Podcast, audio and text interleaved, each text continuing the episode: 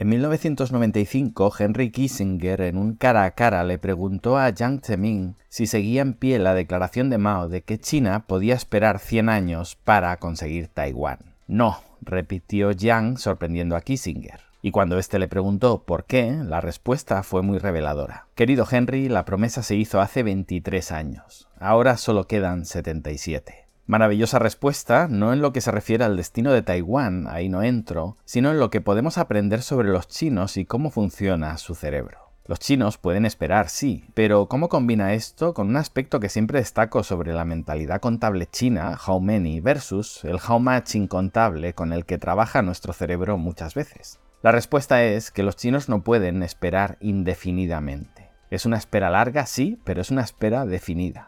Que nosotros no seamos capaces de crear estrategias a largo plazo y más allá de una legislatura los planes sean difusos, no significa que para los chinos lo sean. Mi mentor me enseñó en una ocasión que la diferencia entre un sueño y un plan es una fecha. Por eso, por muy lejano que parezca en el tiempo, los chinos no tienen sueños, tienen planes. Jiang Zemin fue un líder afable, divertido, amable con sus interlocutores americanos, flexible en sus políticas, pero con unas líneas rojas con las que incluso en uno de los momentos de mayor debilidad política chinos y en uno de los momentos de mayor fortaleza estadounidense, tras la caída del bloque comunista, dejó claro siempre a sus contrapartes norteamericanas que China jamás cedería. Y voy a dedicar este episodio al recientemente fallecido Yang Zemin, un político de una generación irrepetida, y miedo y tristeza me produce pensar irrepetible.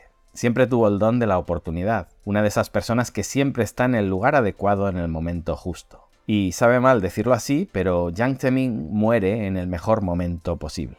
Apareció como un ángel en la vida de Deng Xiaoping y desaparece desviando el foco de atención en el peor momento de Xi Jinping. Visto desde otro ángulo, también curioso, Yang emergió políticamente tras las protestas de Tiananmen y muere en el momento de protestas más simbólico desde aquel instante. Para los amantes de la cultura china y de esa idea filosófica temporal circular, Yang Zemin nos regala una bola extra para que la disfrutemos. Nacido en agosto de 1926 en la casi recién fundada República de China, Yang Zemin pudo vivir casi todos los estadios de la riqueza y de la miseria por los que ha pasado China. Su abuelo era un hombre de negocios que vivió el éxito y el fracaso con los avatares del mercado. Yang estudió ingeniería eléctrica durante la ocupación japonesa de China, ocupó diferentes cargos de responsabilidad en fábricas de vehículos y tuvo varias experiencias en el extranjero en lugares como la Unión Soviética o Rumanía. Sufrió en sus carnes la revolución cultural como casi todos, lo cual le llevó a labores de agricultura básicas en la mayor destrucción de capital humano que ha vivido el planeta.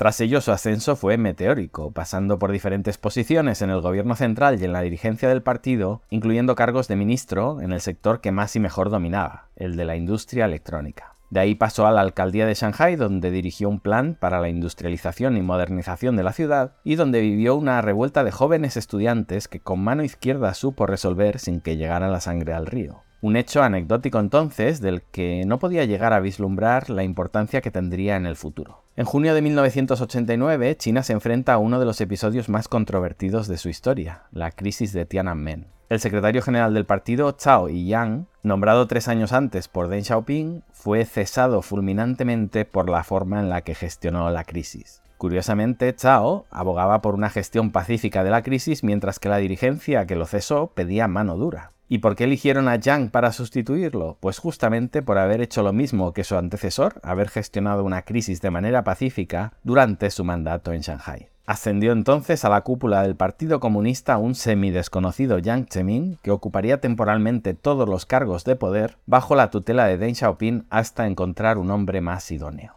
El escenario que vivió Jiang Zemin en sus primeros años resulta difícilmente empeorable. China se encontraba aislada internacionalmente y sancionada económicamente por culpa de la repercusión que se le dio en el extranjero al incidente de Tiananmen, el comunismo se estaba desintegrando en todo el planeta, los disidentes chinos eran acogidos y usados como altavoces contra el régimen chino en todo el bloque occidental, el Dalai Lama era recibido en todo el planeta como líder espiritual y símbolo contra el comunismo chino, y solo cuatro meses después de Tiananmen era condecorado por la OTAN, perdonadme aquí el artificio, con el Premio Nobel de la Paz. Con el desmoronamiento de la Unión Soviética en marcha, los chinos pasaban a ser oficialmente los nuevos malos y el archienemigo de los chinos, el Dalai Lama, pasaba a ser el líder espiritual del mundo bueno, sustituyendo a Juan Pablo II en sus labores anticomunistas. El Tíbet y también Xinjiang ganaban fuerza y se rebelaban contra Beijing, y el resto de China no iba mucho mejor, el país era un polvorín. Jiang Zemin tenía el mandato de devolver la tranquilidad al país y la facción más conservadora del Politburo achacaba la crisis a la política aperturista de Deng Xiaoping y presionaban a Jiang para que volviera a las políticas maoístas, el intervencionismo y el dirigismo.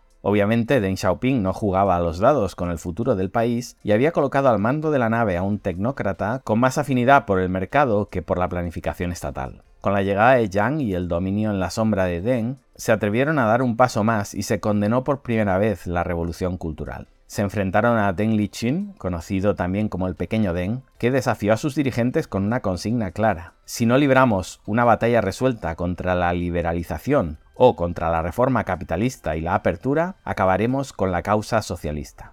Deng y Yang defendían exactamente lo opuesto, solo había un camino y era acelerar las reformas pro mercado. Le habían visto las orejas al lobo en Tiananmen y creían que la única opción que garantizaba la paz social era la mejora del nivel de vida de sus ciudadanos. Deng intentaba intervenir cada vez menos en la vida pública, pero en cada zancadilla que sufría Yang Zemin aparecía de nuevo Deng para recolocar a los suyos. En una gira que realizó por el sur de China, en su enésimo retorno de sus retiros, Deng dejó claro cuál sería la nueva ideología de China. El desarrollo es el principio absoluto. También en otros discursos donde se ponían en duda las reformas pro mercado de Yang, Deng no dejó espacio para la crítica de su pupilo. Cito textualmente, la reforma económica y el desarrollo son hoy las verdaderas prácticas revolucionarias. Y también cito textualmente, actualmente nos afectan tanto las tendencias de derechas como las de izquierdas, pero es en las de izquierdas en las que tenemos las raíces más profundas. En la historia del partido esas tendencias han traído consecuencias funestas. Hemos visto la destrucción de grandes obras de la noche a la mañana.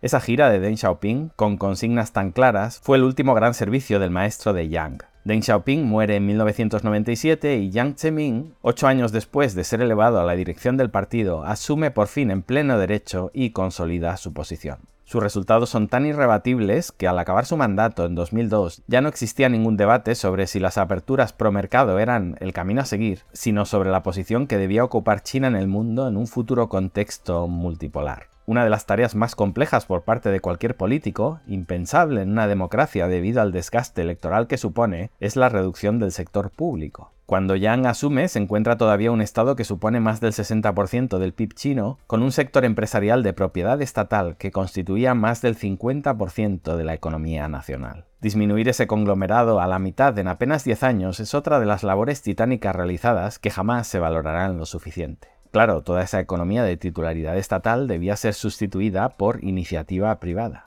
Para ello, Yang introdujo la teoría de las tres representatividades, donde básicamente la idea era presentar en sociedad a la nueva burguesía china que debía servir como motor del crecimiento del país, los empresarios. El lenguaje ambiguo o abstracto con el que en ocasiones se juzga la cultura china en general o en este caso en particular a las reformas de Jiang Zemin se explican claramente en el contexto histórico. La revolución cultural apenas había sucedido 13 años antes. La mayor parte de los líderes al mando del momento, incluidos Deng Xiaoping o Jiang Zemin, habían sido duramente purgados o habían sufrido en mayor o menor medida sus excesos, una revolución cultural que había condenado a muerte, a trabajos forzados, a campos de reeducación o al ostracismo social a toda la clase emprendedora del país. En ocasiones no contamos con la generosidad para juzgar el momento histórico en el que estos hombres se atrevieron a desafiar las leyes que se habían pensado perennes y que la mayor parte de la cúpula del partido se resistía a cambiar. Leo análisis donde se califican las reformas de Deng Xiaoping como tímidas o las de Jiang Zemin como alguien que en el fondo utiliza el mercado pero creía firmemente en el comunismo, y no puedo estar más en desacuerdo. De la misma forma que Deng Xiaoping encumbró la foto de Mao en la plaza de Tiananmen, el mismo tipo que lo había purgado, porque supo comerse su orgullo y lo que intentaba era aglutinar el máximo de fuerzas en lugar de desquebrajar el partido y el país por la mitad, Yang Zemin supo continuar las reformas liberalizadoras hablando de socialismo de mercado. ¿Qué había de socialismo en aquellas reformas que convertían a China en uno de los países con menor intervención del Estado de todo el planeta? Absolutamente nada. Pero obviamente no le podías decir a tu pueblo, a aquel que había derramado tanta sangre en pos del comunismo, que aquello había sido un desastre absoluto y que a partir de entonces ibas a ir en la dirección absolutamente opuesta. Eso hubiera provocado el estallido de una guerra civil por la decepción que hubiera supuesto en las personas que realmente creían en el comunismo, en los cuadros que verían en peligro sus cargos, en los represaliados durante la revolución industrial, decenas de millones que buscarían venganza, y en la mayor parte de la propia dirigencia china, a la que, para ser coherente, deberías haber condenado a muerte por crímenes contra la humanidad, si es que no eras tú el ejecutado en el intento por traición. El as que se sacó de la manga de Deng Xiaoping era llamar aquello comunismo 2.0, capitalismo de Estado, socialismo con características chinas y todo el resto de sinónimos sensacionales que sirvieron dentro para explicarles que aquello a lo que iban no era a lo otro que tanto habían odiado y sirvió a los de fuera para seguir acusándolos de comunistas. Era un win-win en toda regla. El propio Jiang Zemin lo explica así. En 1992, en el 14 Congreso Nacional, declaré que el modelo de desarrollo de China tenía que seguir la dirección de una economía de mercado socialista. Los que están acostumbrados a Occidente no ven nada raro en el mercado, pero tengamos en cuenta que en 1992 pronunciar la palabra mercado era sinónimo de correr un gran riesgo. Me resulta increíble que sigamos pensando que por unas declaraciones de Yang Zemin en las que dice que todo esto se hacía en pos del comunismo, demuestran que no creía realmente en el mercado, cuando todo lo que hacen en aquella época es pro mercado y el reto era conseguir que China salga de la más absoluta miseria y ellos lo consigan manteniendo en la medida de lo posible su cabeza unida al resto de su cuerpo. Siempre os hablo en este canal de la diferencia entre preferencia anunciada y preferencia revelada a un político, y en general a cualquier persona, intento no juzgarlos por sus palabras, sino por sus actos. Me es indiferente si te declaras vegetariano, si entras en mi restaurante y no dejas de pedir filetes de cerdo, yo te serviré filetes de cerdo. Tus razones tendrás para seguir proclamándote vegetariano. Y también me habréis escuchado muchas veces, cuando oigamos hablar a un político, preguntémonos a quién le habla. Y obviamente en aquel momento Deng, Jiang y toda aquella generación de políticos le hablaba a una cúpula que en ningún caso quería ver sus privilegios de casta amenazados. Entre los logros de Jiang Zemin está la culminación de la devolución de Hong Kong a China por parte del Reino Unido en 1997, la de Macao dos años después, en 1999, por parte de Portugal, la reforma tributaria del 94, que convierte por fin al Estado central chino en una potencia económica, hasta entonces una institución sin apenas recursos que difícilmente podía intervenir en la economía real, y es a partir de ese momento que el Estado se empieza a beneficiar de la gran base imponible que supone el sector privado creciente en China y se impulsa la inversión militar y aeroespacial, entre otras. Durante 10 años China creció siguiendo una tasa nunca inferior al 7% anual, a menudo registrando crecimientos de dos cifras. Se multiplica brutalmente la inversión extranjera directa, que hasta bien entrado el siglo XXI dependía fundamentalmente de Taiwán, reconstituyendo y fortificando las relaciones con Estados Unidos. A finales de la década, el comercio entre Estados Unidos y China se había cuadruplicado y las exportaciones de este país a Estados Unidos se habían multiplicado por 7. Supo imponer la cordura en dos incidentes militares con Estados Unidos que con otros dirigentes hubieran podido llevar el mundo al desastre. Primero en 1999, cuando un bombardero estadounidense destruyó la embajada de China en Belgrado y una avalancha de protestas inundaron China. Y de nuevo en 2001, cuando un avión estadounidense se introdujo en aguas territoriales chinas y se estrelló contra un avión chino. En ambas ocasiones, a pesar de las provocaciones continuas, primó el sentido común y se optó por una salida dialogada al conflicto. Otro de sus logros sería la entrada de China en la Organización Mundial del Comercio en el año 2001. Y puede decirse que bajo su mandato se experimentó uno de los mayores aumentos de PIB per cápita de la historia de la humanidad, con mayor mérito aún si tenemos en cuenta el tamaño poblacional del país. Son con esos datos desde la época de Jiang Zemin que el mundo experimenta la mayor disminución de niveles de pobreza jamás vista, datos con los cuales muchos investigadores defienden el modelo capitalista, curiosamente sin otorgarles jamás ningún mérito a los tres causantes de este hito, Deng Xiaoping, Jiang Zemin y Hu Jintao. Si Mao se autopercibía como un gran filósofo y hablaba a sus interlocutores mirándolos por encima del hombro, y Deng era el rey del pragmatismo yendo directo al grano y buscando el mayor porcentaje de coste-beneficio de cada palabra, Jiang Zemin se comportaba como un afable hombre de familia y utilizaba sus habilidades sociales para hacer sentir bien a sus contertulios. Tras la muerte de Deng Xiaoping en 1997, Jiang Zemin se convierte, a mi juicio, en el primer presidente chino el primero de verdad. Lo otro habían sido a lo sumo portavoces. Yang supo gobernar sin la presión a la que habían sometido a todos los presidentes y secretarios generales tanto Mao como Deng Xiaoping, acaparando poder aún sin sillón oficial, saltándose de alguna manera esa idea de cargo limitado a dos mandatos, gobernando desde la sombra.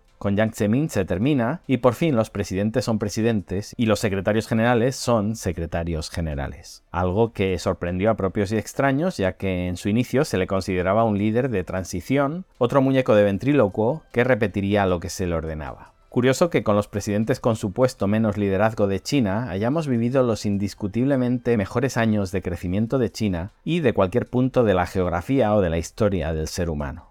Suelo decir que me gustan los países en los que no conocemos a su presidente. Habitualmente significa que su presidente no tiene la capacidad de amargarle la existencia a sus ciudadanos o a los países vecinos. Son funcionarios, o traducido del inglés servidores públicos, en lugar de profetas, mesías o Führer, conductores de un pueblo que sin un amo al que rendirle pleitesía se sienten huérfanos. No es casual que desde el incidente de Tiananmen en el 89 hasta los Juegos Olímpicos de 2008 no tuviéramos apenas noticias, información sobre China, porque aún no los veíamos como un peligro, porque no nos interesaba lo que allí sucedía y porque el presupuesto público y los planes quinquenales eran absolutamente irrelevantes para explicar el crecimiento chino. El Estado se apartó de la economía y ésta creció como jamás lo había hecho. Jiang Zemin fue el primer presidente chino, Hu Jintao el segundo, y Xi Jinping sea probablemente el último. Algo me dice que el próximo también funcionará con algún tipo de supervisión desde la sombra. Os dejo hoy con un proverbio de Confucio, el gran filósofo olvidado por Mao, rescatado por Deng Xiaoping y aprovechado por Jiang Zemin, ya que Confucio abogaba por la armonía y la cooperación entre las clases sociales en lugar de la lucha de clases. Normal que fuera repudiado por Mao, un verdadero comunista, normal que fuera rescatado cuando el mundo chino siguió en su comunismo 2.0 la célebre frase enriquecerse es glorioso.